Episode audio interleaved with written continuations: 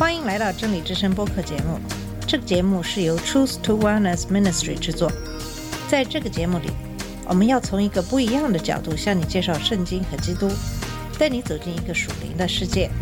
我们的节目在每个星期二、四、六更新，欢迎你的收听和关注。all the colors of the rainbow. 你好，我是马军。上两期节目给大家分享的是五饼二鱼的故事。耶稣用五饼二鱼喂饱了几千人，这不能不说是一个神迹。接着，在马太福音十四章二十二到二十三节，讲述的是耶稣在水上行走，彼得也在水上行走，但是因为信心不足而要跌倒。那么，下面我们先来读一下这段经文。耶稣随即催门徒上船，先渡到那边去。等他叫众人散开，散了众人以后，他就独自上山去祷告。到了晚上，只有他一人在那里。那时船在海中，因风不顺，被浪摇撼。夜里四更天，耶稣在海面上走，往门徒那里去。门徒看见他在海面上走，就惊慌了，说是个鬼怪，便害怕，喊叫起来。耶稣连忙对他们说：“你们放心，是我，不要怕。”彼得说：“主，如果是你，请叫我从水面上走到你那里去。”耶稣说：“你来吧。”彼得就从船上下去，在水面上走，要到耶稣那里去。只因见风甚大，就害怕，将要沉下去，便喊着说：“主啊，救我！”耶稣赶紧伸手拉住他，说：“你这小信的人呐、为什么疑惑呢？”他们上了船，风就住了。在船上的人都拜他，说：“你真是神的儿子了。”耶稣在水上行走的故事是接着喂饱五千人的故事的后面。耶稣的门徒就像当初喂饱五千人的故事时候发生的那样，他们又一次试图从自己身上找到解决问题的资源，但是他们没有成功。因此，他们再次了解到，他们需要耶稣来拯救他们。虽然马可福音在六章四十五到五十二节和约翰福音六章十六节二十一节也讲述了这个故事，但是马太是唯一一个记录了彼得试图在水上行走来迎接耶稣的故事。虽然马太使用马可福音作为他的资料来源之一，但他对这个故事结局的描述却跟马可福音非常的不一样。在马可福音中，故事的结局是门徒们感到震惊。不理解，并且心肠刚硬，但是在马太福音中，门徒们敬拜耶稣，承认他是神的儿子。这个故事与马太福音八章二十三到二十七节相似。在这个故事中，当耶稣睡觉的时候，风暴威胁着船的沉没。在那个故事中，耶稣斥责了风和海，他们就听从了他。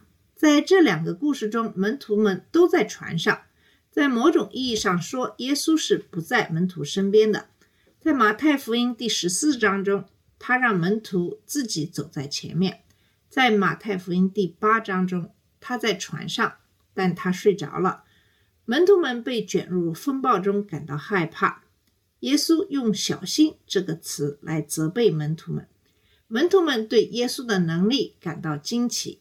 在马太福音第八章的故事中，他们说：“这是什么人？”连风和海都听从他，但是在马太福音第十四章的故事中，他们说：“你真是神的儿子。”马太在写这本福音书的时候，基督徒正在受到迫害。那个时候，彼得很可能已经被钉在十字架上了。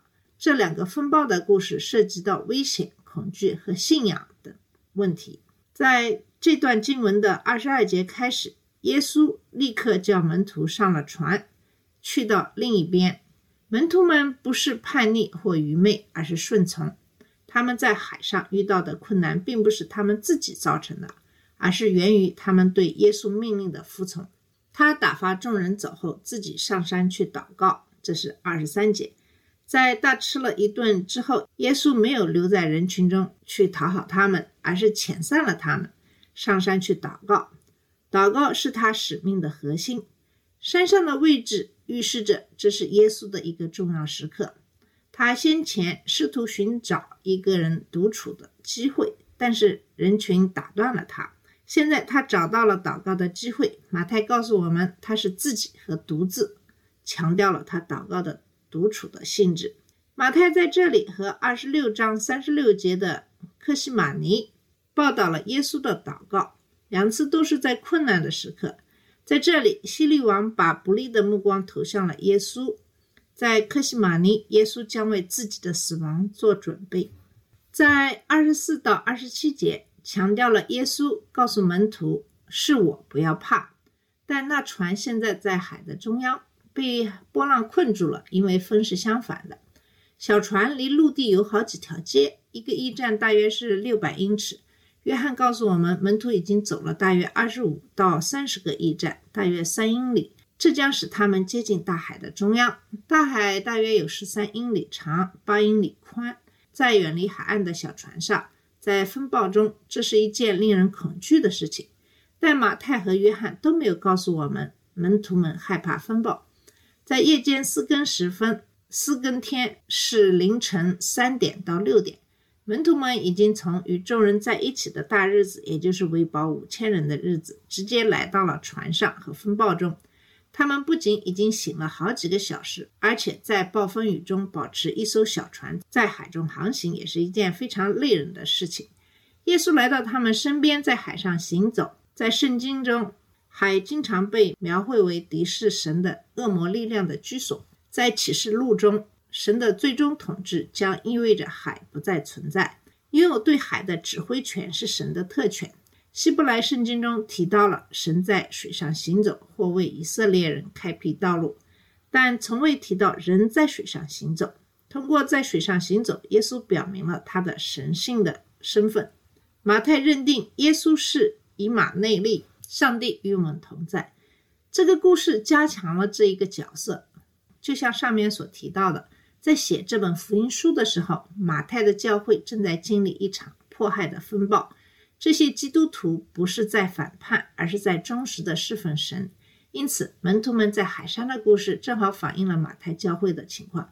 他有一个承诺，即耶稣在风暴中来到基督徒身边，风暴并不占上风，基督在风暴中与我们同在，把我们从风暴中拯救出来。虽然有些人对这个事件的真实性存在疑问。真正的问题是，耶稣是否真的创造了奇迹？如果他不能用药就能治病，只用一点食物就能喂饱饥饿的人群，就没有理由相信他不能在水上行走。如果没有神迹是真的，那么我们就必须质疑复活的说法。如果复活是假的，我们信仰的核心就是空洞的。当我们否认神迹的真实性的时候，我们发现自己就会处在一个。下坡路上，门徒看见他在海面上行走，就忧虑，说是个鬼，就喊叫害怕。当门徒看到耶稣时，他们很害怕。这场风暴虽然危险，对他们来说却是熟悉的。门徒们知道暴风雨会带来什么，也知道该怎样做才能让船漂浮起来。他们对远离陆地的人在水上行走一无所知，担心他们看到的是鬼。在喂饱五千人之前，就提到了希律的威胁性。事实上，他们一定在想，在他们乘船离开后的几个小时里，希律可能已经把耶稣杀害了。这当然与他们所说的耶稣是个鬼魂相一致。耶稣用三个方面的声明来回应，说：“你们放心，是我，不要害怕。你们放心，这不是一种责备，而是一种鼓励。”第二句话是我，是神的名字。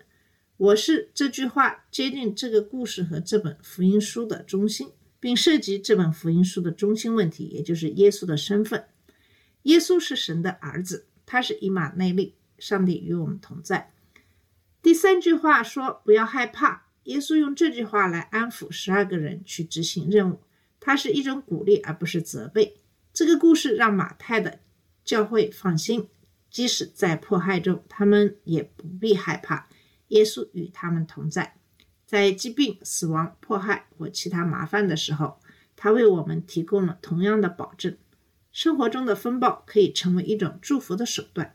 当事情进展不顺利时，我们的心更容易接受耶稣。一颗破碎的心往往是一扇门，基督可以通过它找到入口。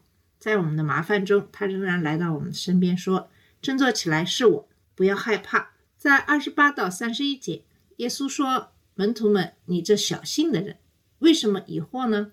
首先是彼得要求与耶稣一样在水上行走到耶稣那里去，耶稣答应了。彼得下船，走在水面上到耶稣那里，但看见风大就害怕，开始下沉，喊着说：“主啊，救我！”